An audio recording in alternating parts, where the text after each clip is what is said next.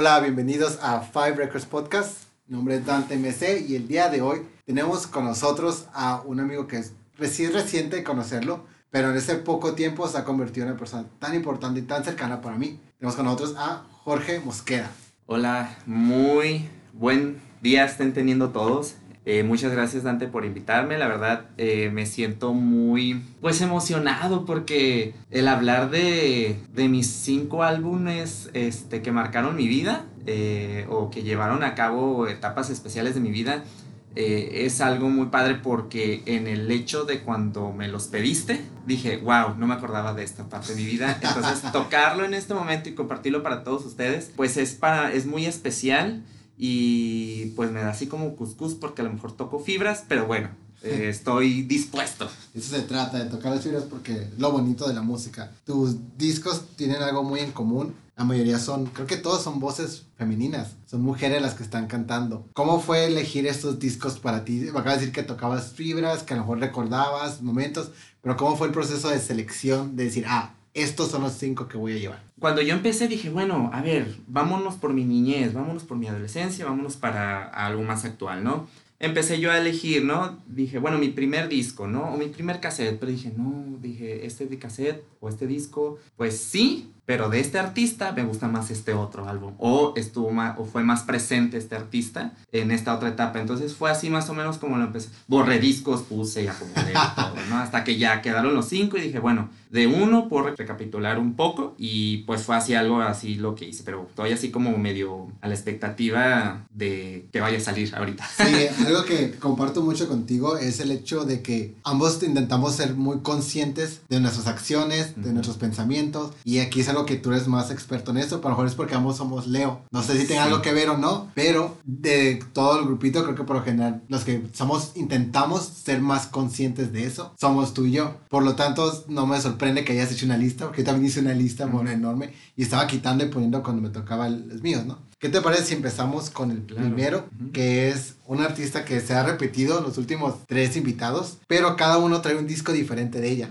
Este es de Shakira y es el disco Fijación Oral Volumen 1. Y en lo personal este es mi disco favorito de, de Shakira. Creo que nunca ha podido superarlo. Coincido contigo porque para mí Fijación Oral fue yo creo que el disco clímax de Shakira en su carrera artística creativa. Y no quiero decir que ahorita la Shakira reggaetonera esté mal o su música sea mala, pero yo añoro mucho la Shakira que, que escribía, ¿no? Que escribía mm, como más desde el corazón, vaya, no tanto con el con el objetivo de divertir, que también se vale. Este, pero fijación oral, yo creo que a todo mundo ¿no? O sea, de nuestra generación, Shakira nos acompañó con sus diferentes etapas, ¿no? Sí. Y yo creo por eso se ha repetido tanto este artista, ¿no? Sí. Porque creo que cada disco que ella ha hecho es diferente y ido creciendo y creciendo diferente, diferente, este, hasta llegar al reggaetón, ¿no? Y ahorita que lo dices, lo estuve pensando también porque yo decía, no, es que yo no crecí con Shakira. Yo empecé a Shakira en el Laundry Service. Pero cuando salió este disco, creo que me obsesioné que lo tenía en repetición. ¿Qué tiene de especial este disco? Bueno, este disco, cuando sale, Shakira antes se tardaba mucho en sacar discos, ¿no? Y nos dejaba esperando mucho. Y yo decía, bueno, ¿qué va a sacar después del Laundry Service? Dije, no, sacará otro en inglés o no. Bueno, pues fue el volumen 2 el que sacó en inglés, pero me encantó que haya dedicado un volumen 1 con puras canciones en español. Cuando sale el disco y yo todo emocionado y, eh, sí, lo voy a comprar, este, fui a la disquera, mi mamá me llevó, todavía yo no compraba mis discos con mi dinero me lleva mi mamá y lo compro y lo escucho. Y la primera vez que lo escucho, pues más que nada yo casi siempre cuando compro un disco me fijo más en, la música. Y ya, la, ya conforme lo voy escuchando más veces, ya me fijo en la letra, ya me fijo en los arreglos, ya me fijo en, la, en, descubrir cosas más profundas de cada canción. Entonces me encantó porque eran, tienen sonidos muy ricos, yo digo que electrónicos, pero que no llegan al, al quick, quick, quick, o al pip, pip, pip, pip, o beats, o así, no, son como... Es un juego de sintetizadores que está experimentando con ese gusto que tiene por los ochentas. Exactamente, entonces no sabes si es un instrumento, o si es un sintetizador, o si es no sé, una cuchara pegándole a una lámina o algo. Y eso se me hizo muy curada, me encantó. Pero bueno, yéndonos al fondo de esto, cuando sale este disco y lo empiezo a escuchar y escuchar, yo tuve mi primer romance. Anda, en mi vida. no me la esperaba. Tuve mi primer romance en la vida. Bueno, eh, haciendo un paréntesis chiquito, eh, Porque soy bien charlatán, me encanta mucho hablar, tú pero habla, bueno. Tú habla, Ah, es este podcast para hablar. Este, este eh, disco cayó justo cuando tuve mi primer romance. Fue cuando yo me decidí a tener un romance. O sea, yo tenía 17 años. Ajá, 17 años. Y entonces este, dije, bueno, ¿qué es esta onda de dar un beso? Se escucha muy cursi, ¿verdad? Pero lo era, pues siempre he sido muy cursi. Yo creo lo era antes, mucho, mucho, cuando recién empecé en esta onda. Entonces tuve mi primer romance, este, busqué en ese disco a ver si podía dedicarle una canción a esa persona. Afortunadamente nunca la encontré, ninguna de estas encajaba. A ver, a ver, quiero hacer tu paréntesis ahí. Ajá. Porque ese es un tema que se me hace interesante. El dedicar canciones. Esa, esa paréntesis que qué bueno que no encontré ninguna canción para dedicarle. ¿Qué hubiera pasado si se lo hubieras dedicado? ¿Crees que hubiera arruinado la canción? No, yo creo que a lo mejor con el tiempo se hubiera desvanecido ese recuerdo a la hora de escuchar esa canción. Pero me ha pasado, o sea, a lo largo de mi vida, que he dedicado canciones y luego no las escucho por un tiempo. Cuando ya se acababa la relación o cuando dejaba de salir con la persona. Y era como de que, oye, escuchar esta canción, no. Ok. Entonces, como es un disco que a mí me gusta mucho, qué bueno que no pasó en dejar de escuchar, decir, no, no quiero escuchar, o saltármela para no escuchar, no recordar, pues, Ah, vaya. ya, ¿no? ya entendí, entendí. Ahora, regresando a lo que Ajá. mencionabas, que decidiste empezar tu primer romance y que Claro. el disco... Claro, yo a mis 16 años salí del closet. 16. nunca estuve en el closet en realidad, nunca tuve problemas de closet, pero fue cuando le dije a una prima, luego una amiga, y luego mi mamá. Entonces ya fue cuando dije, ay, ya, o sea, esto soy, a mí me gusta esto y lo voy a expresar. Paso siguiente, experimentar, ¿no? Mi homosexualidad. Entonces fue cuando yo estaba en la prepa, conozco un chico, hubo flechazo a la hora de vernos, pero muy curiosamente, o sea, cuando no lo decidí o cuando no lo pensaba, nada pasaba, pero nomás lo decidí, paz, pasó, ¿no?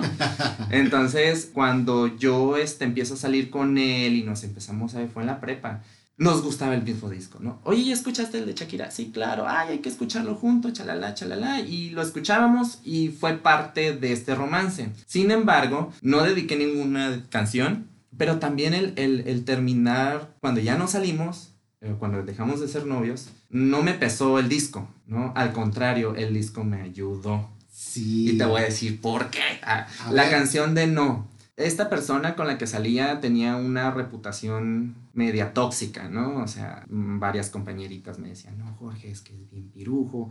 Y yo así como, ay, no, va a cambiar, ¿no? Este, y este conmigo va, va a cambiar y que no sé qué tanto. Bueno, entonces la canción eh, fue algo que me ayudó mucho a decir, claro, o sea, yo no puedo seguir con esto porque me está haciendo daño. Era la primera vez que yo experimentaba un duelo de pérdida de un romance, de un amor. Y el disco fue, se convirtió primero en, en primero la ilusión de que Shakira saca un disco. Después, compartirlo con alguien especial. Después, me salva.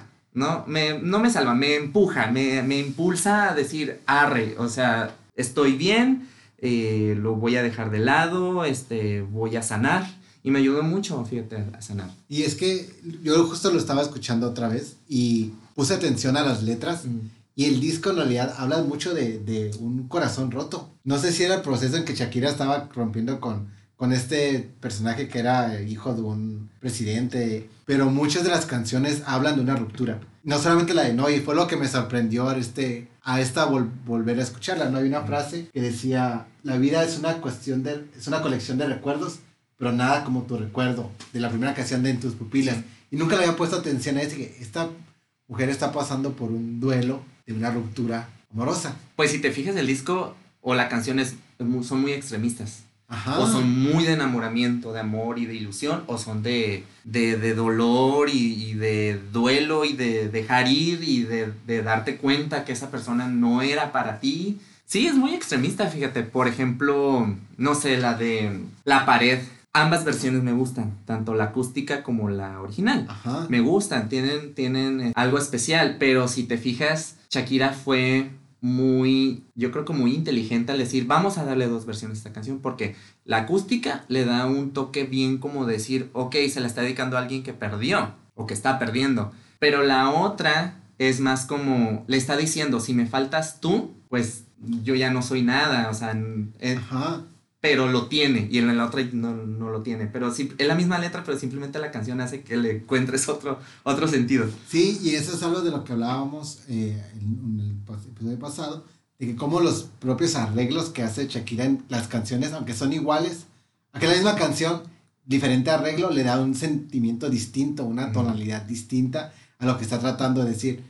Ah, justamente esta, la pared, me, me gusta esta frase que dice, después de ti la pared. Como una vez que rompo contigo, pongo mis barreras. Como ya no entras o ya no, o de aquí a que vuelva a entrar alguien más. No, ni madres. Tiene que haber una, una, una pared ahí para que vuelva yo a empezar a expresar estas emociones, ¿no? Esta canción me lleva un poco al presente porque yo creo que, hablando ya de mi vida romántica, este, a lo largo, al principio, yo nunca he sido una persona que pone paredes, al contrario, es como decir, bueno, pues ya me dolió el chingazo, pues el segundo no va a ser tan peor porque ya experimenté, ¿no?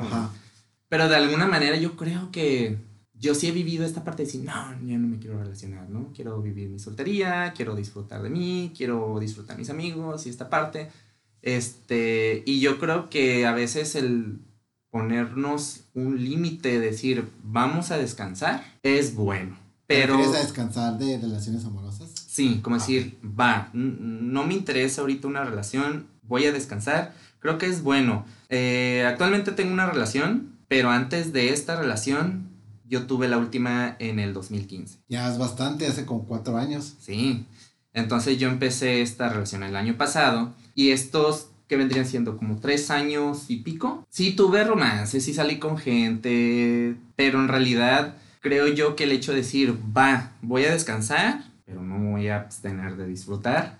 Este, claro que me, siempre me ha encantado relacionarme, eh, no nomás eróticamente o, emocionalmente, o sea, también con gente, con amigos, eh, conocidos, eh, gente que puedo saludar en la calle y decir hola, ¿no? O sea, para mí siempre las relaciones han sido muy, muy, muy importantes.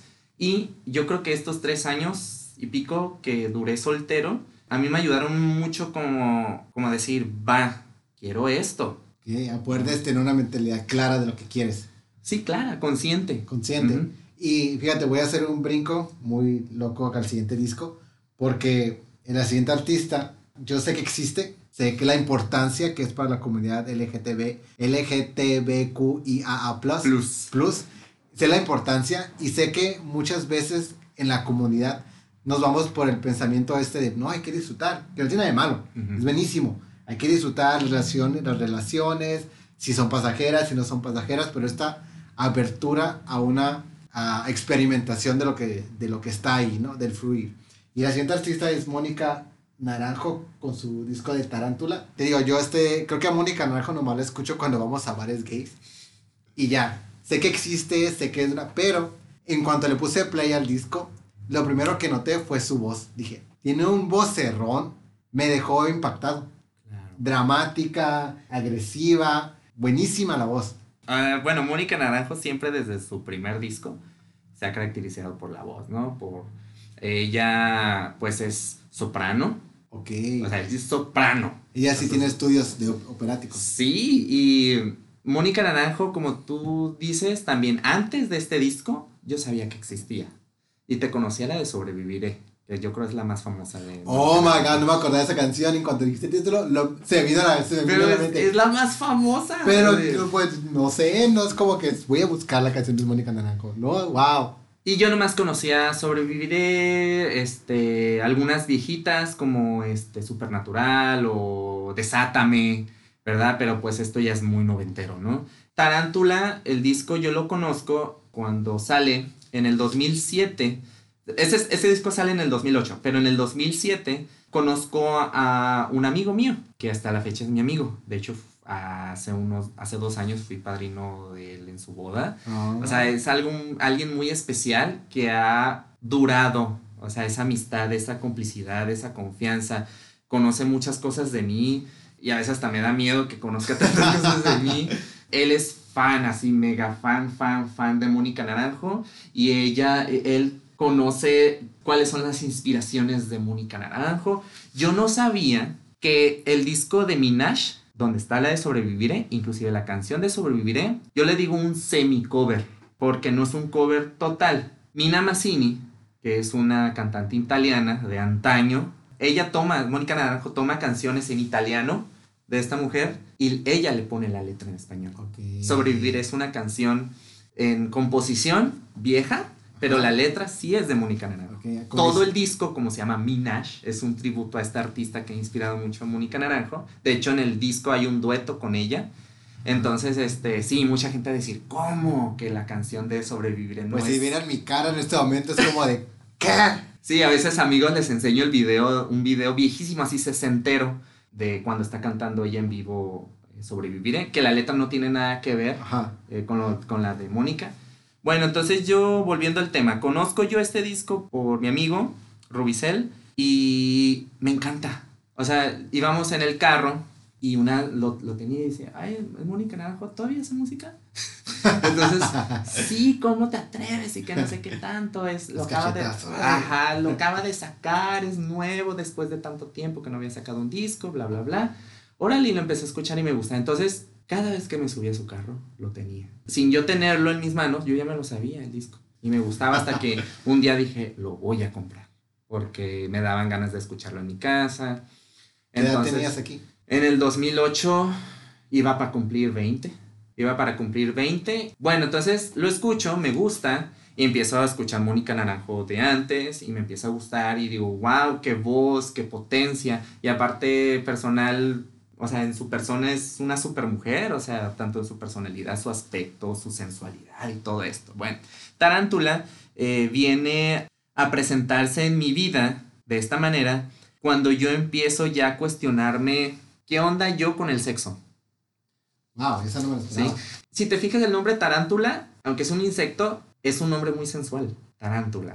O sea, una, es una araña, pero tú si la visualizas con el álbum, se te hace algo como decir, wow, es, algo sexual, sensual. Y este disco tiene mucha esta onda. Teatro, ópera, ¿no? Sí, sí eh, lo sentí muy dramático, muy, no sé, Sí, es la palabra. Muy dramático, muy teatral. Muy teatral, dramático, oscuro. Oscuro. Eh, sonidos. Y agresivo. Eh, alternativos, agresivos, protesta, sensualidad, sexualidad. Y yo digo, ¿quién puede hacer esto? Mónica Naranjo. Y descubro porque ya después de Tarántula eh, saca otros discos y me doy cuenta que a Mónica Naranjo le encanta lo teatral. ¿Cómo te das cuenta de eso?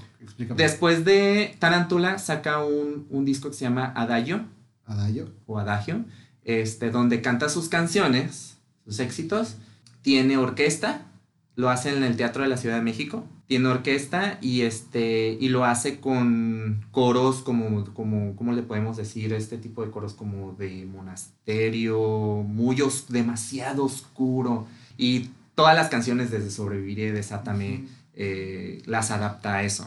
Eh, yo te recomiendo mucho que lo escuches porque tiene esta parte meramente teatral. O sea, hace todas sus, canciones eh, de una manera que se escuchan como que está en el teatro. Y ella en una entrevista lo le, dijo, es que yo ya no había hecho música porque yo quería hacer lo que yo quería y no me dejaban. Cuando ya se hartaron y me dijeron, Mónica, es que tienes que volver, tienes que volver, ¿qué quieres hacer? Ya, te vamos a dejar hacer lo que tú quieras quiero volver al teatro, dijo ella. Entonces hizo esta, después saca Alumna, que es súper teatral, pero más ¿Es un disco también o es una Sí, oscuro también, o sea, a ella le gusta la onda oscura. Ajá.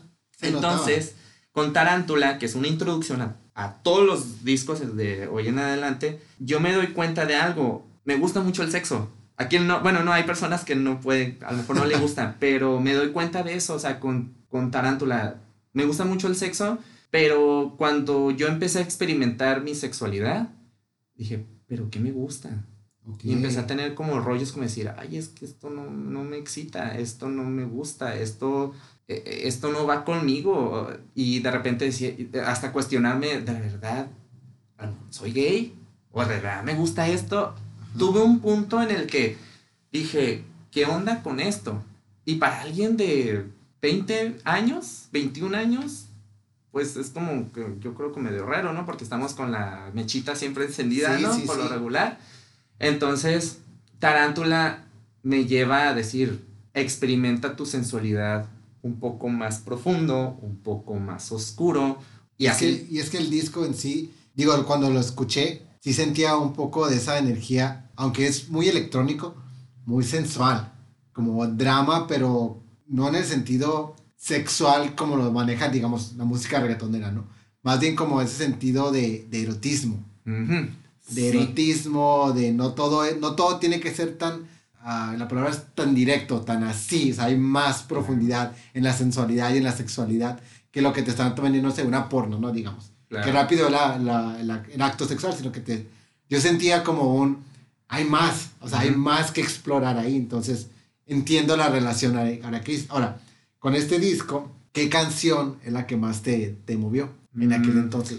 Hay dos. ¿Cuáles son? La de Para Siempre y la de Eva. Voy a empezar con la de Para Siempre, ¿no? Eh, la de Para Siempre habla de alguien, o sea, le está hablando, se le está cantando un amante que no hay ningún tipo de compromiso, simplemente se están dejando llevar por el deseo. Entonces hay un- una parte que dice, las manos volar. Sí. Entonces te imaginas, no sé, o sea, sexo. Le está diciendo, no me, di o sea, no me digas que me quieres. Solo...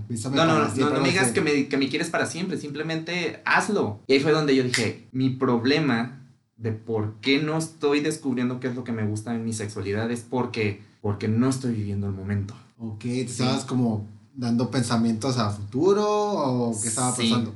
Pues mm, yo lo relaciono mucho con esto. Yo mm, vengo de familia católica. Mis abuelos eran de los que se sabían san- de todos los santos y ponían de cabeza el que tenían que poner para, para que se manifestara algo, ¿no? Mi mamá no era muy, muy devota, pero sí cree... Creyente. eh, creyente. Este, y yo siempre he creído, y tú me lo puedes decir si sí o no, pero yo siento que aunque en el ambiente en que las familias se mueven respecto a la religión, indirectamente te forma. Indirectamente, sí. Sí. ¿sí? Entonces, ¿qué pasa con la religión católica? Todo de la cintura para arriba. Para mí experimentar mi sexualidad era mucho juicio. Era, a mí nunca me dijeron, no, no hagas esto, esto es malo, no te toques ahí, no, nunca. Jamás. Pero es que lo traías inculcado inconscientemente. Hasta que un día dije, pues lo tengo que hacer, lo tengo que experimentar. Entonces, vivir el momento con mis relaciones sexuales me dio un despertar de decir, va, lo vivo, pero después dije, pero ¿qué es lo que a mí me atrae? ¿Qué es lo que a mí me gusta? Yo veo a que amiguitos me decían, ¿no? O sea, empezando a experimentar, no, yo hacía esto, o hice esto. Yo decía, guácala, o sea, hacías eso y muy como muy cuadrado, muy rígido dentro de que experimentar. Hay una película, haciendo un paréntesis, que se llama Short Bus. Sí, sí, ¿Sí la has clásica, visto? sí, claro. Entonces esta no sería película, gay de los 2000 si no lo hubiera visto. esta película a mí también junto con este álbum y este proceso, a mí me hizo decir, pues experimenta diferentes cosas hasta que encuentres una. Hasta que Entonces, encuentres lo tuyo. este disco a mí me llevó mucho como a decir, ¿qué onda con esta parte de, de oscuridad, de profundidad? Poco a poco fui creciendo, pasaron los años, y no voy a decir que soy sadomasoquista o que me gusta esta onda de látigos y toda esta onda, pero me gusta mucho la onda media oscurona. Sí, Siempre me ha creo. gustado y creo que esto ha ido evolucionando bastante, pero yo se lo, yo se lo agradezco mucho a este álbum, que me entró la chispa y decir, va, por aquí va, por aquí va, por aquí va, por aquí va, y, y por ahí fue. Pero creo que de las personas que conozco, la, eres de las más abiertas en cuanto al torno a su propia sexualidad, que es algo que se agradece, ¿no? A diferencia de, yo soy un poco más cerrado en cuanto a mi proceso, pero soy muy abierto en el proceso de, de todo lo que tú quieras hacer, que no te limites, ¿no? Entonces, por eso creo que, no sé, cuando hablo contigo sobre relaciones, es como más abierto que cuando hablo con otras personas, porque creo que ambos tuvimos un proceso de salir de estos cuadrados que teníamos, pero aunque el tuyo a un lado y mío a otro lado, ¿no? Pero hay una esta apertura de aceptación hacia, hacia ese, esa experimentación del acto sexual, acto erótico, que sí, este disco lo maneja como, como hey. Y justamente esa canción, la de Para Siempre, cuando lo escuchaba decía, sí, este, dice algo así como tú y yo no somos para siempre, ¿no? Pero algo dice como bésame, algo así que dice hoy. Y es algo que, que recientemente me ha estado pasando, ¿no? Este, ¿Cuál fue la otra canción que me dijiste? Que dijiste Eva. Eva. Eva es una canción bien misteriosa. Ajá. Si la puedes volver a escuchar y ponerle mucha atención. Y para los Ok. que me están escuchando, este, que les guste Mónica Naranjo, que quieran saber de este disco, eh, Eva envuelve, te habla de todo lo que es ser mujer, por algo se llama Por Eva. algo se llama Eva. Entonces, y habla también de que ser mujer no te impide vivir tu lado masculino, ni ser hombre te impide vivir tu Exacto. lado femenino. También en esta parte, porque como yo empezaba en esto del ámbito gay, también estaba mucha esta cosa de que, ay, los gays femeninos, o el gay masculino, El prejuicio. Ajá, o el travesti. Todo este tipo de cosas. Claro, uno se va adentrando, son cosas nuevas. Crecí con un papá este, homofóbico y, este, y machista, entonces de repente, aunque yo aceptara mi homosexualidad, era como decir, o sea, mi papá se expresaba de los travestis así, de esta manera. Entonces, aunque a mí no me hiciera, no me afectara, estaba ese pensamiento. Yo empecé a decir, bueno, yo quiero vivir mi, mi lado femenino y también quiero vivir mi lado masculino y el hecho de decir, bueno, si todo esto es ser mujer, ¿qué es ser hombre? Me hizo cuestionar a mí. ¿Cómo yo puedo hacer una canción que se llame Adán y lo transformo? Esa canción se me queda muy marcada porque yo antes, este, yo era, porque tenía un montón de tiempo en ese tiempo, ¿verdad? Yo me encantaba a veces como escuchar una canción y decir, ¿de qué manera me queda a mí? O de qué manera yo puedo, o cómo interpreto esta canción, si es que me llegaba, ¿no? Entonces Eva fue esta parte de decir, vaya, o sea, ser mujer es parto, es dolor, es ser mamá, eh, vivir libremente tu sexualidad sin ser juzgada, es entrega, mm, muchas cosas, ¿no? Entonces dije, ¿qué ser hombre? Es lo mismo. Es exactamente lo mismo. No, no a lo mejor no parto y dolor, pero no dudo mucho que un padre soltero tenga dolor. Claro. ¿no? A lo mejor no lo vive de esta manera física, ¿no? De, de- a la hora de tener un parto. Yo creo que cualquier papá o mamá después del parto vive varios partos a lo largo de su vida con sus hijos. ¿A qué te refieres con que vive varios partos de su vida? Por ejemplo, volviendo a, a mí, mi mamá, por ejemplo, cuando yo le dije que era gay. Yo no dudo, aunque mi mamá me aceptó totalmente y, y ella me dijo, no te preocupes, yo te amo y te quiero y te acepto tal como eres. Yo sé que mi mamá vi- vivió un duelo. Ah, claro. Yo sé que a mi mamá le dolieron cosas, eh, no el hecho de decir, ah, este, pues mi hijo es gay, no, como el decir, ahora tengo que matar estas ilusiones para hacerme unas nuevas con mi hijo, ¿no? Y aparte en nuestra época era el, ¿qué le van a hacer a mi hijo? ¿Qué le van a hacer hijo porque es gay? ¿Y qué tal si es gay y aparte es un poco afeminado? ¿Qué le van a hacer? ¿Cómo lo van a tratar? ¿Lo van a respetar? ¿No lo van a respetar? ¿Lo van a golpear? Cambia la perspectiva de hacia el hijo. Mi hijo es gay. Algo que en, ese- en nuestra, en nuestra época no estaba tan bien aceptado como en este momento. Claro, mi mamá, pues mi mamá es del 57, o sea, viene de, creció en una época donde todo esto empezaba a ser revolución, pero no, no era muy escuchado y tampoco se le daba tanta importancia. Y al referirme que, que las mamás tienen varios partos, es el hecho de decir, por ejemplo, yo le digo a mi mamá que soy gay, le duele, pero nace algo nuevo con, con su hijo. cuando yo le dije a mi mamá, ya me voy de la casa, me voy a ir a vivir solo, yo sé que ella tuvo otro, entre comillas, parto, duele, pero es mi nuevo hijo, pues, o sea, es, es mi hijo, pero Claro. mm, sí me explico con Sí, es esto? como este acompañamiento de las etapas y cómo lo están viviendo los padres. Como, no sé, y, y nos podemos ir incluso desde el inicio, cuando empieza a caminar por primera vez, cuando yo tengo que ir a la escuela por primera vez. Esas pequeñas despedidas donde ya no lo tengo aquí a mi lado 24/7. Ujú. Ya se está creciendo, ya está siendo un hombre, ya está siendo mujer en, ciertos, en otros casos. Eh, sí, sí, te entiendo perfectamente. Entonces yo digo que un hombre también puede vivir, yo creo que un hombre puede vivir todo lo que una mujer vive también. Y una mujer puede vivir todo lo que un hombre vive también. Bueno, en estos tiempos eh, y haciendo un, también otro, recapitulando algo, el día de hoy veía muchas publicaciones en Facebook y hasta compartí una. Como ahorita se está luchando mucho contra los feminicidios que hay a diario. ¿no? Claro. Entonces yo crecí entre mujeres. Tengo dos hermanas dos años mayor que yo, mi mamá, mi abuela. Y créeme que a mí me da pavor el hecho de decir, ¿qué tal? Mi mamá es Uber. Entonces mi mamá trabaja en Uber, entonces digo, yo la tengo en el GPS rastreada claro, claro. para cuidarla. Claro. Y, y este, y decir, ¿y si un día mi mamá ya no llega a la casa? ¿Y si un día mis hermanas ya no llegan? Ay, no, y siento bien feo. Pues entonces esta parte de decir y de invitar a todos que nos empaticemos un poco más con esto, es porque todos venimos de una mujer. Sí, sí. Y no sé cómo voy a hacer el brinco al otro disco otra vez después de esto. Para ponernos un poquito más alegrones. bueno, entre comillas alegrones, porque el siguiente disco es Mediocre de Jiménez Ariñaña.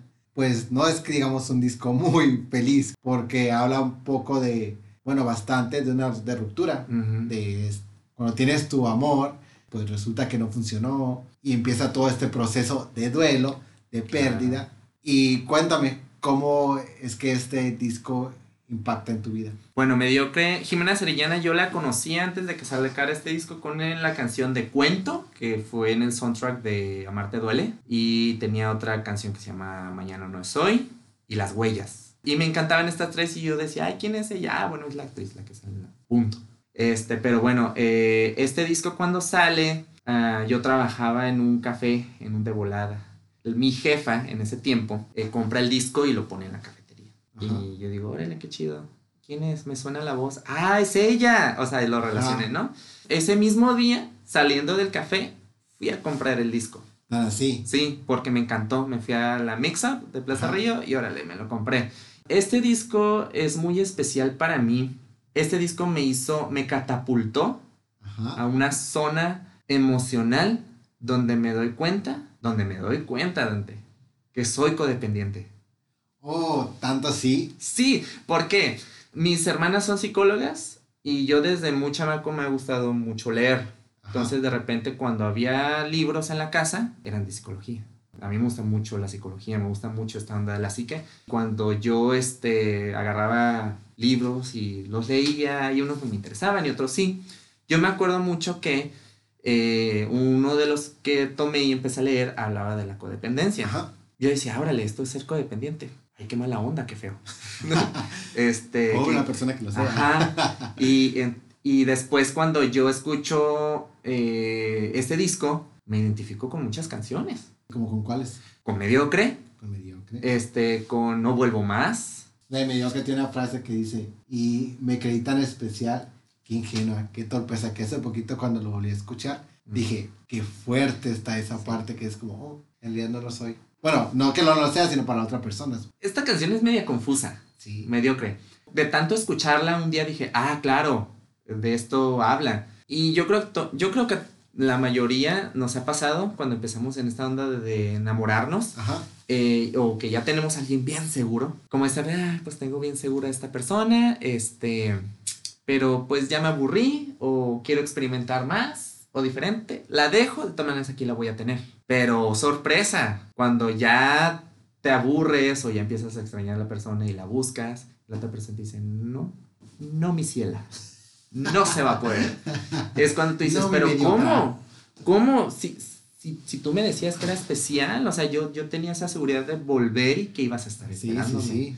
Ah, yo ya había pasado por algo así y esa canción fue algo, pero eh, esta canción la entendí después, o sea, con el tiempo y escuchándolo, escuchándolo, porque sí está un poco medio confusa ahí la letra, ¿no? No sabes si se la está cantando a la otra persona, se la está diciendo a sí misma. Sí, o a las dos. O las, ajá, ajá, sí. Entonces, la de No Vuelvo Más es una de las que más me gusta y es esta onda de decir, híjole, o sea, no quiero estar en esta misma posición, pero vuelvo a caer. ¿Pero por qué? ¿Qué hago? ¿No? Y talala, chalala. Entonces yo me acuerdo que leyendo este libro y luego después, años después que sale este disco y lo escucho, dije, a ver, un momento. Voy a volver a buscar ese libro. Lo busqué. Me acuerdo que en eso, yo ya no tenía el alcance del libro y se lo pedí a mis hermanas. No, pues es que esos libros se quedaron en casa de, de, de mi papá.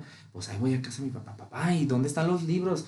No, pues yo guardé, ya sabes, ya cuando se empiezan a hacer mayores los papás, yo los guardé aquí, ¿no? Y ahí voy y los busco y no, es que aquí debe estar. Y hasta que lo encontré y empecé yo a buscar donde había las características y señales de una persona codependiente. ¿Cuántas check hiciste? Un montón, casi todas. Es que esta canción toca estas, estas características y así como de, creo que soy codependiente. ¿Cómo fue tener esta realización? Fue muy me emocioné, pero a la, a la, a la vez me agüité porque yo antes decía, ay, qué feo ser codependiente. Y yo lo era.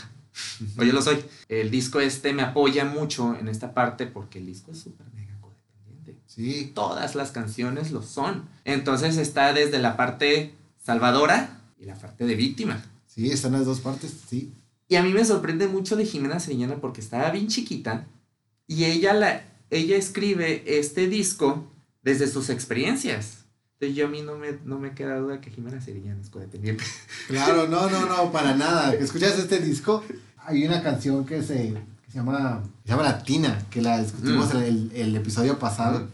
que es súper, o sea, es- ahí está lo- la, la parte incluso un poco chantajista de ser codependiente, ¿no? Mira, voy a, no puedo vivir sin ti, me voy a... Me estoy matando. Me estoy matando. Ujú. Y tú ven conmigo porque tú eres el que me tienes que salvar. Y si la escuchas es una canción bien boba. Ajá. Es boba en la tonadita y todo eso, pero eh, quien no le pone mucha atención es, ah, es una tina, es una tina, es, Es es una algo sensual, erótico. Ajá. Te, te invito a la tina, oh sí, pero no, o sea, eh, eh, dice el rojo está mejor, pues ahí dices, ah, ok, hay sangre. Sí, estas canciones, es que es bien chistoso, Dante, me están cayendo ahorita unos 20, o sea, yo, ver su cara. lo- yo digo, miren, escuchar música es algo bien padre porque influye, porque se entra en ti, te identificas, haces esto, pero es parte de algo cotidiano que te puede llevar a darte cuenta de cosas, pues, ¿no? Porque te estás identi- identificando con, el- con la canción. Entonces, el, el hecho de yo identificarme con este disco y darme cuenta que era codependiente, pero yo decía, yo es que yo no puedo saber si soy codependiente. O sea, lo sospecho, me doy cuenta que tengo estas características, ¿qué hago? Voy a terapia. Claro. Empiezo a ir a terapia, empieza a ver un- una onda así como de, este, el- el terapeuta nunca me dijo a mí, eres codependiente, pero si me preguntas ahorita y me acuerdo todo el proceso que llevamos, era un proceso para alguien codependiente. Claro. ¿Verdad? Y mi codependencia es algo que he trabajado un montón y yo creo que nunca lo voy a dejar de hacer. Sí, claro, si lo traes ahí, por lo general es algo que es constante, que es algo con lo que tienes que lidiar porque es la parte que la que estamos cómoda, cuando tenemos ya una forma, un tipo de personalidad, ¿no? Bueno, entonces este disco eh, para mí fue como un, una hada madrina y me dijo, hey, date cuenta de esto, ¿no? O sea, te regalo es, esto para que, para que lo uses bien. Fue algo así, entonces eh, Jimena Sari- Sariñana me gusta mucho, pero si me dices, si seguiste escuchando sus otros discos, Sí, sí, o sea, sí he escuchado canciones, pero mediocre fue como Fue un parteaguas. fue un parteaguas, salió de una manera, salió creo que en un momento, para mí, como un momento muy perfecto Como era justo lo que necesitabas. en ese momento. Entonces, este, y en sí todas las demás canciones, todas me gustan, todas, y su Ajá. propuesta de jazz. Su propuesta es muy, dis- muy distinta a lo que mucha gente cree de lo que es. Ujú. Que es lo que voy a hacer ahora sí, el puente de la siguiente artista. Porque mucha gente dice que son voces parecidas. Cuando en realidad es que no, no tienen nada de parecido. Lo único parecido es que son mujeres mexicanas cantando, alternativas. Porque el siguiente es el de Natalia Lafourcade, Lafourcade, Hasta la Raíz. Yo dejé de escuchar a Natalia Lafourcade por mucho tiempo. Recuerdo que escuchaba su segundo disco, Casa. Casa. Lo escuchaba se- seguido, era, me encantaba. Fascinante. Y la dejé de escuchar. Y cuando sacó este disco, no sé por qué regresé a ella. Y lo tenía en repetición por mucho tiempo. Es un disco muy experimental, pero sigue siendo pop. Cuéntame de tu relación con Hasta la Raíz. Con Hasta la Raíz. Eh, bueno, este disco sale en el 2015, cuando tuve mi última relación antes de tener esta actual. Ah, de que Ah, mencionabas. sí. Ay, Ya- ya te hizo match. vaya, vaya. Pues Natalia saca este disco a principios de dos- del 2015. Yo, Natalia, me sigue desde, no mejor dicho, yo sigo a Natalia desde que se estrenó su primer sencillo video en MTV. pues con problema. Ajá. Yo me acuerdo que estaba en la sala de mi casa y estaba viendo MTV cuando MTV pasaba música. Uh, Y yo estaba así viendo la tele y, ah, pues este nuevo talento, artista juvenil, eh, Natalia Lafourcade, vamos a, eh, con su lanzamiento y su estreno del video, este, busca un problema. Pasa y digo, órale, está sobre la música. Era muy adolescente, entonces yo era un adolescente. Lo escucho, me gusta, pega con la del 2000. Eh, digo, ah, bueno, sí está pegando, me gusta. Me enganchó, yo, yo la sigo desde su primer disco hasta ahorita, la actual, ¿no? Y eh, pero bueno, has- hasta la raíz son dos cosas que cuando sale este disco se juntan. Una, que es un artista que ha seguido siempre. Y que hasta la raíz es un disco, yo digo que de Natalia, muy diferente. ¿Qué tiene diferente? Es un disco que tiene más canciones de, des- de- de amor y de desamor, pero de una manera más consciente. Casa es un disco que no tiene canciones de desamor. No, es más como, pues, de canciones. O sea, no tienen como significado más allá. No, no. Hay unas nostálgicas, Ajá. Pero no, no hay una de desamor. Eh, bueno, el primer disco sí, la de este Mírame, mírate. Yo creo que es la única de ese disco. Pero después saca Ju Ju Ju.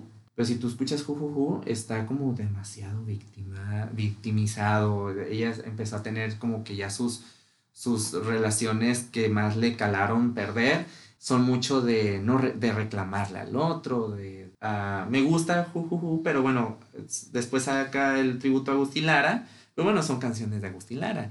Este, y después hasta la raíz. Y hasta la raíz ya tiene canciones donde donde siento yo que son de amor y desamor, pero de una manera más adulta y más consciente. Como más madura, más personal. Sí, llega el 2015, llega este álbum, me gusta, me emociona tenerlo, pero más o menos como por ahí de, ¿qué será? No, febrero, marzo, abril. Abril, conozco mi última relación. Y era la primera vez que yo andaba con alguien más chico, siempre anduve con personas más. Entonces dije, va, pues me gusta, quiero salir con él, quiero conocerlo, y así fue.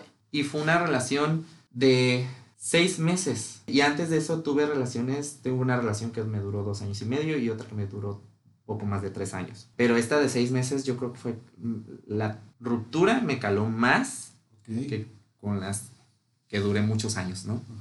El, termi- el terminar esta relación me, me, me sacude, me sacude de sobremanera y también hasta la raíz fue un, un- un disco de rescate, una tabla de, de rescate, ¿no? Este, porque la canción, ah, la de No más llorar, No más llorar. fue una canción que un día yo estaba en mi cuarto y yo dije, tengo ganas de chillar. Porque eso sí, me encanta, soy muy de, de, de decir, tengo ganas de llorar, busco la manera de hacerlo para llorar. En serio. Ay, sí, o sea, te- em, siempre he tenido una canción que digo, esta canción la guardo para cuando quiera llorar. Eh, Todos sí, tenemos a- eso, ¿eh? Todos tenemos una. Algo que me, que me, que, que me detone. Sí, a ¿no? huevo. Y me voy a escuchar muy emo, pero disfruto llorar. Es bueno. desahogarme y tener un momento y dices, ¿sabes qué? Hoy voy a ir a mi casa y voy a chillar hasta que, hasta que me, me- hasta que se me acaben las lágrimas, ¿no? ¿Por qué? Porque nunca me ha gustado ser una persona que reprime, ni me nunca me ha gustado ser una persona tampoco que no se deje fluir con, Con las emociones. con las emociones. Eh, soy una persona muy intensa. Sí, lo eres. Entonces, entonces eh, bueno, entonces un día yo estaba así en la, en el- en- en la casa, pongo My Immortal de Evanescence, hacía llorar este, despatarradamente. Cuando ya lloro y me desahogo, digo, bueno, ya, ya, ya estoy mejor, estoy muy tranquilo. Pongo el disco de Natalia, porque es una artista que me gusta y quería sentirme bien. Entonces sale esta canción de No Más Llorar. Y dije, claro, ya no más llorar, o sea, literalmente, ¿no? Sí, sí, sí. Entonces eh, fue un disco que salió en el año donde yo tuve una relación que me sacudió mucho.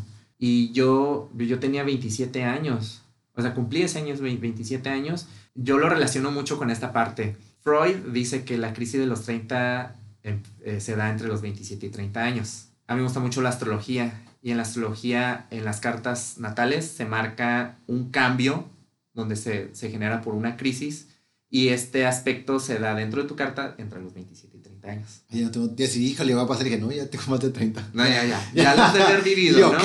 Cada quien lo vive de diferente manera. Sí, sí, sí. Pero yo siempre he creído que esta crisis que Freud dice que se viven de entre los 27 y 30 años, yo digo que la sufre más quien más tiene resistencias, Puede ser. ¿sí? La sufre sentido. más quien le cuesta más cambiar y más cambiar consta- con- eh, conscientemente, porque yo soy una persona que me cuesta muchos los cambios. Entonces de repente me acostumbro a algo y, y me cuesta de- dejar de hacer algo. Y no, es que esto me funciona, pero te hace daño. Pero me funciona, pero te hace daño. Sí, sí. Ok. Esta relación, este disco, me, me acompañan a lo largo de mis 27 a mis 30, 31, que decido tener una nueva relación, para yo empezar a conocerme realmente mi nuevo, el nuevo Jorge. Vaya, no el Jorge adulto, el Jorge que ya no es un joven adulto, es un adulto. Y ya tengo 30 años Y, y, me lo propuse, me lo propuse a decir, ¿sabes qué? O sea, quiero ser de mi vida algo que me guste y quiero trabajar mi persona y quiero trabajar eh, mis defectos y quiero aceptarme con amor eh, mis heridas, mis defectos eh, y las cosas buenas también, porque pues no todo es malo. Claro.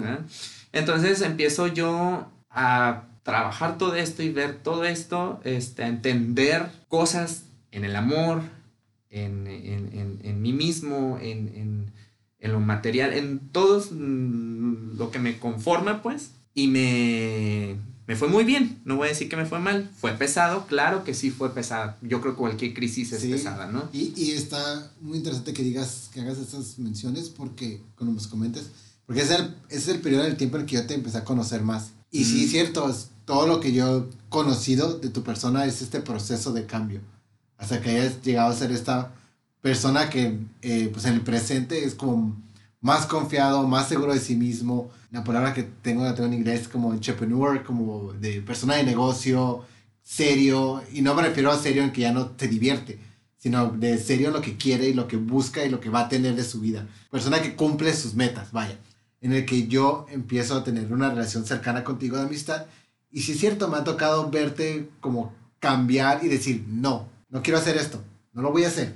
Que nos has puesto al alto varias, varias cosas, como de, para mí es como que, ah, ok, bueno, pero otras amistades como, ay, pero el Jorge de antes, yo, pues sí, pero Jorge antes ya no está, ya es otro Jorge que está aquí. Ahorita que mencionas lo de la relación, hay una frase en la de, que tiene ¿Para qué sufrir? La, la canción, que dice, tienes que buscarte tú, tenías que salir, tenía que salirme yo, tenías que dejarlo ser. Y, híjole, te acabo de dar la pedrada. Y, te estás viendo. Y, ahorita yo ya no me acordaba. Yo ya no me acordaba, pero esta canción fue una de las que dediqué y se la dediqué a esta persona porque era exactamente eso. O sea, fue cuando yo entendí que las relaciones es 50 y 50. 50% responsabilidad de uno, 50% responsabilidad del otro.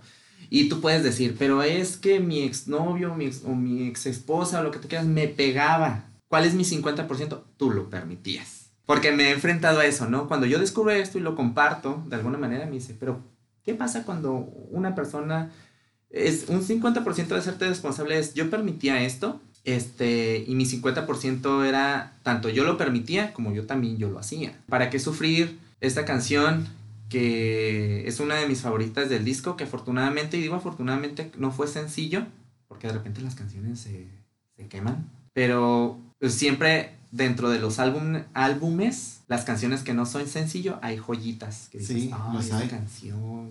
¿No? ¿Y para qué sufrir? Sí teníamos esta parte como muy linda, muy cómoda, este, y de repente ya se empezó a desmoronar, no lo entendía, ¿qué pasa? Bueno, entonces es eso, o sea, el hacerte responsable de, la, de lo que te toca, y ni modo. Y eso yo lo aprendí, entonces creo yo que el hecho de prepararme a esto es decir, claro, o sea, si tener una relación requiere responsabilidad. Y esfuerzo. Y esfuerzo. Y este, y al principio decía, bueno, pues no quiero yo ahorita una relación porque no estoy dispuesto a hacerme responsable, no quiero trabajar esto, no, no, no me siento con ganas. Pero el hecho de, de estarlo viviendo y de estarlo este, haciendo consciente me hizo tomar la decisión de tener eh, la relación que tengo ahorita. Y son, ¿cómo te explico? De mis 27 a, esta edad, conseguí herramientas nuevas que yo no tenía para ponerlas en práctica, no nomás en mis relaciones de pareja, en mis relaciones con amigos, en mis relaciones eh, laborales, ponerlas en práctica, con mis símbolos de autoridad, con todo eso. Entonces me vino a cambiar la vida de, de una manera maravillosa. Y todo empieza en este año cuando sale este álbum. Lo he visto, me ha tocado verte y es una es algo muy bonito y maravilloso ver cuando tus amigos están haciendo ese, ese esfuerzo y, y le están echando las ganas para mejorar como personas, ¿no? Y bueno, haciendo brinco al último disco, que es un disco que, que honestamente me sorprendió que lo escogieras, porque no sé, no, no, creo que musicalmente no he como compartido tanto tus gustos como, como, o sea, bien, o sea, por lo general ponemos las canciones, los 90, los 2000, pero ya como los gustos más personales, me sorprendió dije, ay, qué suave que lo haya escogido, me gustó que lo haya escogido, ¿no? Que es de Lila Downs, Niña, Niña Pastori y Soledad, el disco se llama Raíz. Es la primera vez que yo le pongo atención a un disco de Lila Downs, que yo pongo atención. No sé quién, quiénes eran las otras dos personas. Hasta que me lo mandaste y quiénes son estas. Lo primero que, que, que sentí cuando lo escuché fue este sentido de tradición, de identidad, como de, de, güey, es que, y eso es para mí, que dije, güey, es que eres mexicano también. O sea, vives en la frontera, pero esta es la música de que hacen los mexicanos, pues. Eh, mucho de, mi, de, mi, de lo que yo estoy aprendiendo en este podcast es el gusto por la música latinoamericana. Porque me conoce sabe que por lo general escucho música en inglés. Pero mis invitados traen discos en español y me, me gusta escucharlos para yo aprender, abrirme también mi mente en mi proceso de, de apertura. Y entonces este lo escuché y dije, oh, qué bonito cantan y qué bonita armonía hacen las tres mujeres. Sí, y a mí cuando sale este disco me sorprendió mucho porque a mí desde niño siempre me han gustado las tradiciones mexicanas, sobre todo el Día de Muertos. De niño siempre me gustaba en la primaria que el bailable, que, que oigan, este, vamos a bailar la sandunga. Ay, yo iba, yo quiero bailar. y este, y la kermés y las fiestas patrias siempre es algo que me ha gustado mucho. Pero este disco toca varias cosas mías, o sea, esto, que me gusta mucho y me siento bien orgulloso de ser mexicano, de ser latino. Me encanta, o sea, si me volvieran a hacer, yo volvería a ser mexicano. Sí, yo también, la verdad. Neta, o sea, no, no, muchos dijeran, no, no, yo quisiera hacer, no sé, de otra parte, ¿no? Bueno, tal vez japonés, porque me gusta mucho Japón. Ah, bueno, te gusta mucho la cultura japonesa. Sí, fíjate que a mí me gusta mucho, pero no, yo volvería... Bueno, mexicano, pero que crece en Japón. Ah, qué listo, ¿eh? Qué listo. Eh, lo que es este disco toca esta parte. Toca también la parte de que yo, yo siento como que soy una señora. en muchos aspectos. Soy una señora en el hecho de de costumbre, como crecí cerca de mis abuelos. Ah, Entonces, que el cafecito por la mañana, que la cobijita encima, este, que, que soy muy hogareño eh, y a la vez soy muy vago también, pero si a mí me dices, ¿qué prefieres? O sea, vámonos un día de frío, de lluvia, de frío, por así decirlo, vámonos de hiking allá, este, no sé, a, a San Pedro Mártir, este, a la sierra, allá a la nieve, eh, o me dices, o qué te parece si no, eh, preparamos algo de comer aquí en la casa. Híjole, se me hace bien difícil decir, porque ambas me interesan, pero mucha gente puede decir, no, yo me voy de hiking porque es una experiencia, pero créeme que es algo que me jala mucho.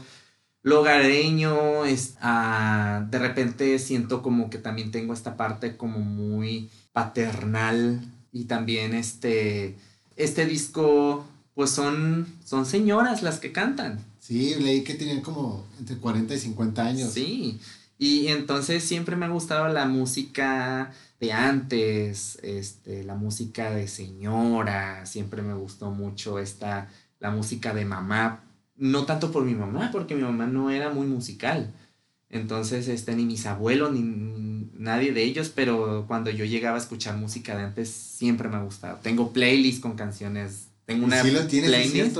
Tengo una playlist este, que se llama Señora Pop Millennial. y porque ahí estoy guardando todas esas canciones que a mí me, gustaban desde, desde niño. Entonces toca esta parte también, pero también toca esta parte que el teatro me enseñó. Yo empiezo a estudiar y me empiezo a adentrar en el teatro bien, bien, bien en el 2009. Okay. estudié actuación, estudié con Ever Axel González. Él me enseña actuación y yo me empiezo a adentrar más en lo cultural y empiezo a valorar más la música cultural. Lila Downs es una artista cultural. Sí, tradicional. Tradicional. Sí, sí, sí. Este, Niña Pastori, a mí me gustaba. Lila Downs me, me gusta desde hace ya tiempo, como desde el 2005, 2006. De Niña Pastori también, porque el flamenco me encanta. Una, la voz de Niña Pastori me, me, me fascina. Y Soledad no la descubro hasta ese disco. Okay. Cuando sale este disco dije, ay, Lila Downs y Niña Pastori eh, juntas, órale, qué loco. Y Soledad, ¿quién es ella? ¿No? Y entonces compro el disco, lo pongo y la voz de Soledad me, me enamora. ¿Sabes qué se me figura mucho la voz de Soledad? Es como una voz tipo como la de Luis Miguel, pero en mujer, que tiene esa potencia. Sí. ¿No? Tiene mucha fuerza esa, esa eh, la voz de Soledad, ella es argentina, y me fascina la parte de la mezcla de música regional mexicana, flamenco, flamenco. y la música argentina. Entonces es una mezcla de canciones que chacarera con, ¿cómo se llaman estas? Castañuelas y, guitarra y por allá atrás se escucha una tuba. Entonces deciden estas tres mujeres mezclar sus tres culturas musicales y se escucha maravilloso. Escucha hermoso. La verdad que lo escuché y dije... Fascinante. qué hermoso disco estoy escuchando. Y la letra también, creo, no sé, tú más a, eh, más a decir,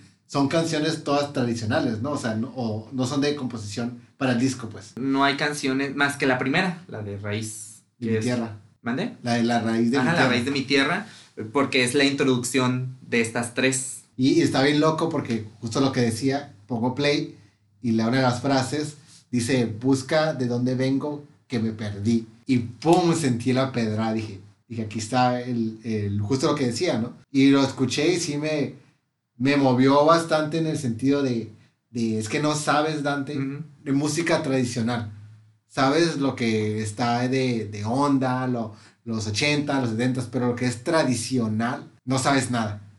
Y lo estaba escuchando, decía, qué bonita voz, y buscaba las letras, y qué dice esta letra. Pero bueno, este... Bueno, entonces, esto fue por qué me jala el disco. Pero ahora quiero platicarles qué me enseña este disco, y lo acabas de decir.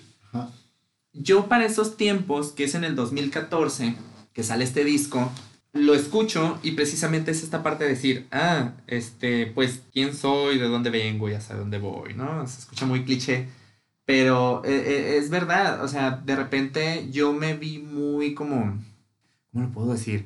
Como que me estaba yendo muy, muy a la corriente, muy así, ah, porque esto está de moda, yo lo quiero usar, yo lo quiero hacer. O, ay, es que esta música ya no la escucho porque pues nadie la escucha.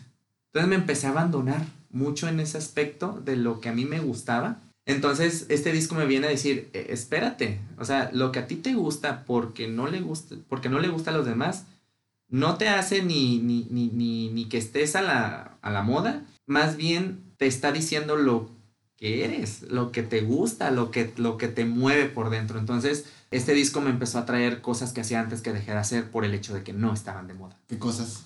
Dibujar, me acuerdo que cuando yo empecé a dibujar de niño, eh, yo dibujaba monstruos y les todavía no salía Pokémon. cuando me gustaba dibujar como criaturas y ponerles su nombre y si tenía habilidades y qué tipo de naturaleza hacía y los coloreaba. Entonces, eh, siempre me gustó mucho, mucho dibujar.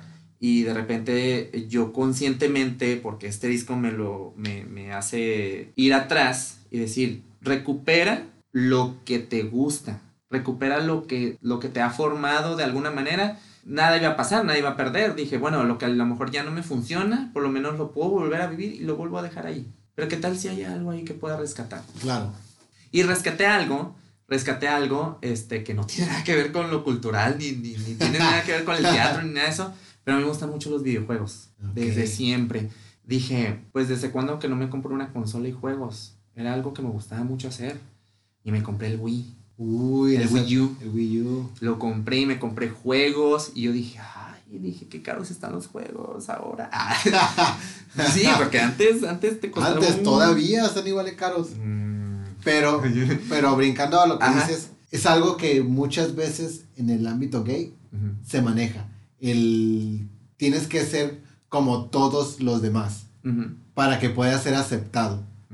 Y en cualquier momento o cualquier índice de originalidad, de tu propia genuidad, ser genuino, ya es mal visto, es más criticado porque no estás de acuerdo a la moda que se está manejando. Y entonces puedo entender cómo es como, ah, no voy a dejar de hacer todo lo que me gusta para poder encajar en este, en este ambiente.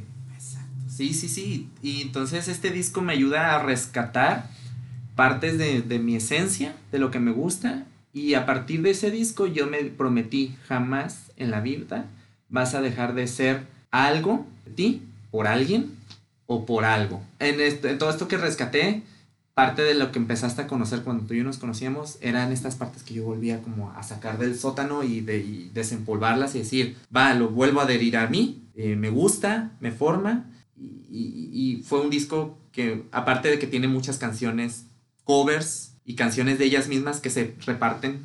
O sea, por ejemplo, canciones de Lila, se la da, una canción de Lila la canta Soledad, una canción de Soledad la canta Niña y así, ¿no? Se, se las cambian y eso se me hace muy, muy padre porque escuchar eh, canciones de Lila Downs que eran regionales, que eran tradicionales, muy mexicanas, escucharlas ahora en flamenco es como de wow. O escucharlas dentro de una chacarera, este, también era como de, órale, qué, qué bonito y qué padre de estas tres mujeres que decidieron hacer algo juntas. Y fue otra cosa que también me, me despertó. Si yo voy a ser artista, si yo voy a ser ya sea estilista, o si ya si voy a ser actor, si voy a hacer teatro, el compartir los talentos y cuidar mucho del ego es algo bien difícil, pero cuando se logra, se logran joyas como este disco. Para mí es una joya porque joya en, en, calidad de música, sí. voces, composición, en la manera en que están acomodadas las canciones, el, el librito del disco, todo es como que, wow, qué bonito. pero, pero también lo otro que es, que es bonito es la armonía que tienen ellas tres.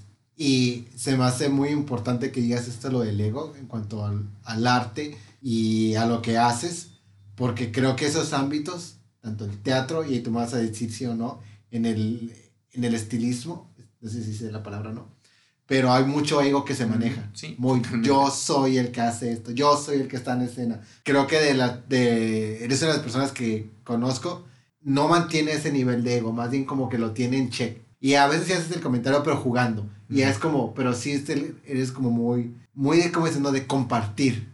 Y se nota, y se siente. Bueno, yo que lo he experimentado por amistad, se siente, ¿no? Esta idea de, de no, no, no soy superior a nadie, no soy este, el mejor, soy bueno en esto, pero no significa que sea superior a todos los demás. Y sí, eso se agradece mucho, desde la perspectiva de por fuera, ¿no? Y si no me quieren, recuerden todas las veces que me he pintado el pelo bien loco y que me ha quedado perfecto. Este, Jorge, que me lo ha hecho. No, es en serio, a todo el mundo le digo. Este, Jorge, gracias. ¿cómo estás en este momento?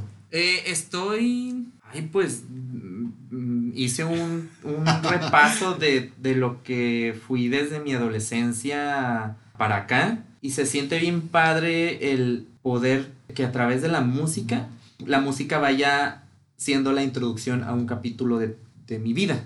Y yo siempre he dicho, deberíamos todos, ah, por ejemplo, ahora en las plataformas, ¿no? Que es muy fácil acceder a la música, pues Spotify, Apple Music, hacer, hagan un, una playlist, porque yo lo hice, se lo recomiendo mucho. Hagan el soundtrack de su vida. Oh, yo ya tengo el mío. Ah, ¿Tú tienes el tuyo? Sí. Es maravilloso. Cuando cumplí 32 años, que fue este año, eh, hice mi playlist de 32. Las 32 canciones que más estuvieron ahí. Ah. Incluso si hay artistas que no estuvieron, o sea, que no les seguí la, la, la, la discografía, pero que siempre han estado esas canciones. Y son, dije 32 porque, bueno, te lo digo ya que se acabe esto, pero el 32 dije esto y la hice. Te la, la comparto ahorita. Eh, Jorge, te agradezco mucho que hayas venido. Gracias a ti. Es un honor que hayas, me hayas compartido todas tus experiencias. Honestamente, cada vez que vienen y que se abren y que me dan la oportunidad a mí de conocerlos más profundamente y luego hacerlo público, es un honor, la verdad. Eh, te lo agradezco mucho. ¿Quieres dejar tus redes sociales para que te sigan? Eh, sí, claro. bueno, ¿profesional o personal? Yo digo que las dos, porque honestamente, miren, si ocupan un corte de pelo, si ocupan este, un tinte aquí en Tijuana, no hay mejor persona que Jorge Mosqueda. Gracias. Bueno, este, ustedes pueden uh, buscar eh, la página de la personal, que no subo nada de trabajo, casi no subo nada cosas de trabajo. A veces subo cosas trabajando, pero... Pero sube música. Ah, sí, música, sí me gusta mucho subir. Eh, pueden eh, buscarme en Instagram como Jorgeis, Jorgeis M, o sea, Jorge Y si quieren ver mis trabajos de, este, de cabello, pueden buscarme como Jorge Mosqueda, con Z, Jorge Mosqueda Hair, todo pegado. Y eh, la página de mi salón de belleza es Mosqueda Beauty Space. Eh, con cualquiera de los dos, este, ahí pueden ver mis trabajos. Si quieren cita por, medio por medio de lo que es Facebook, que también está como Mosqueda Beauty Space, pueden ahí hacer cita. Es, nomás les digo que yo pido antes una evaluación para que no se me frustren de su cabello, porque, y Dante no los va a dejar mentir, yo cuido mucho la condición del cabello de las clientas, porque yo no les voy a hacer un trabajo nada por hacérselos. A las clientas que van conmigo es educación para que cuiden su cabello y cuiden de su persona. Sí, y lo, lo digo, este, me ha tocado la educación y los regaños. Ay, los regaños. y los regaños. y la neta que sí deja muy, muy buen trabajo. De todos modos, les voy a dejar los, los links de tanto el profesional como el personal en, en la descripción del episodio. Les recuerdo que nos pueden buscar a nosotros en Instagram como Five Records Podcast, en Twitter como Five Records Pod y si nos quieren escribir un correo en fiverecordspodcast.gmail.com.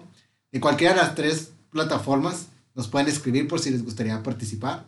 Solo contáctenos por direct message y con gusto aquí pueden venir a contarnos de sus cinco discos que más los han marcado. Eh, yo soy Dante MC, esto fue Five Records Podcast y muchas gracias Jorge. Gracias a ti y gracias a todos ustedes.